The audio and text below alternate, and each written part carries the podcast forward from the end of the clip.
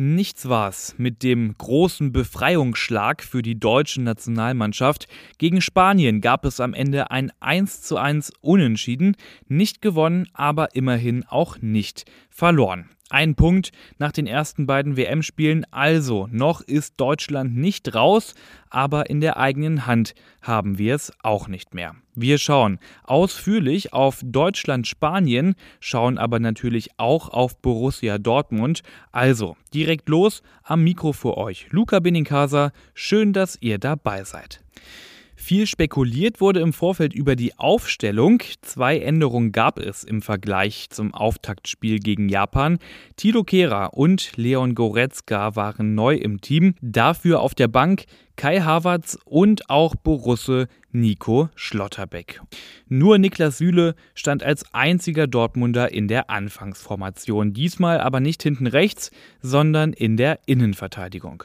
Und die Wechsel scheinen gewirkt zu haben. Deutschland zeigte gegen Spanien eine deutliche Leistungssteigerung.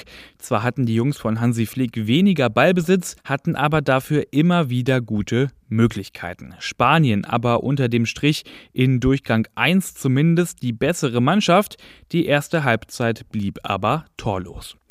Nach Wiederanpfiff dann die kalte Dusche für Deutschland.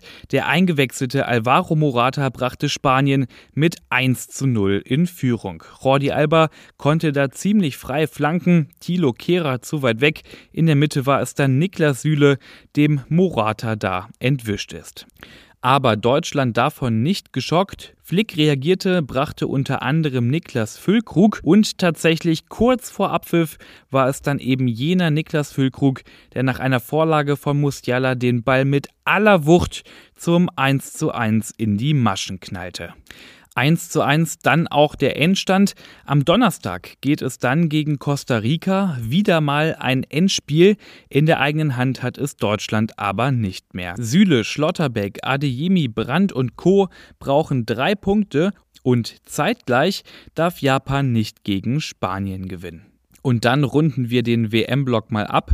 Gestern hat auch Belgien gespielt und damit auch Torgen Hazard und Thomas Meunier. Die haben gegen Marokko gespielt und mit 2 zu 0 verloren. Heute Abend ist dann noch Gregor Kobel mit der Schweiz gegen Brasilien im Einsatz und später am Tag auch Rafael Guerrero mit Portugal gegen Uruguay. So, und jetzt weg vom DFB-Trubel und ab nach Fernost. Der BVB nach wie vor auf Asientour, hatte gestern einen ruhigen Trainingstag in Singapur, aber weiterhin gute Nachrichten. Mahmoud Dahoud und Jamie Bino Gittens sind wieder ins individuelle Training eingestiegen. Heute steht dann ein Testspiel auf dem Programm. Dafür reist der BVB nach Malaysia. Dort geht es gegen die Johor Southern Tigers, eine Mannschaft aus der ersten malaysischen Liga. Um 12 Uhr unserer Zeit geht's da los. Auf ruhrnachrichten.de liefern wir das Spiel selbstverständlich im Live-Ticker. Anders als die Herren von Borussia Dortmund waren die BVB Fußballfrauen gestern im Einsatz und wie 8 zu 0 war da das Endergebnis gegen den PSV Borg in der Bezirksliga. Also eine ganz eindeutige Geschichte war das. Die Dortmunderinnen setzen damit ihre beeindruckende Siegesserie fort. Bisher haben sie nämlich noch überhaupt keine Punkte liegen gelassen. Zwölf Spiele, zwölf Siege, 36 Punkte erst zwei Gegentore und mit Abstand Spitzenreiter. Zum Abschluss dieser Ausgabe blicken wir dann noch auf die Handballfrauen des BVB in der ersten Bundesliga. Die haben gestern gegen TuS Metzingen gewonnen mit 31 zu 29. Richtig spannend war das, aber das bessere Ende hatten dann die Dortmunderinnen. In der Tabelle behaupten die Handballdamen damit den dritten Tabellenrang. So, und das war's jetzt mit dieser XXL-Ausgabe BVB Kompakt. Aber ich möchte euch noch ganz fix auf unseren Cyber-Deal hinweisen.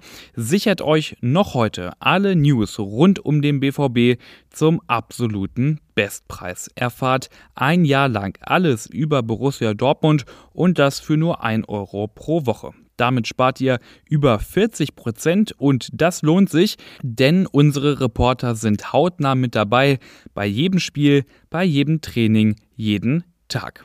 So, jetzt aber Tschüss und Ciao von mir. Ich bin Luca Benincasa. Habt einen schönen Start in die neue Woche. Wir hören uns morgen wieder.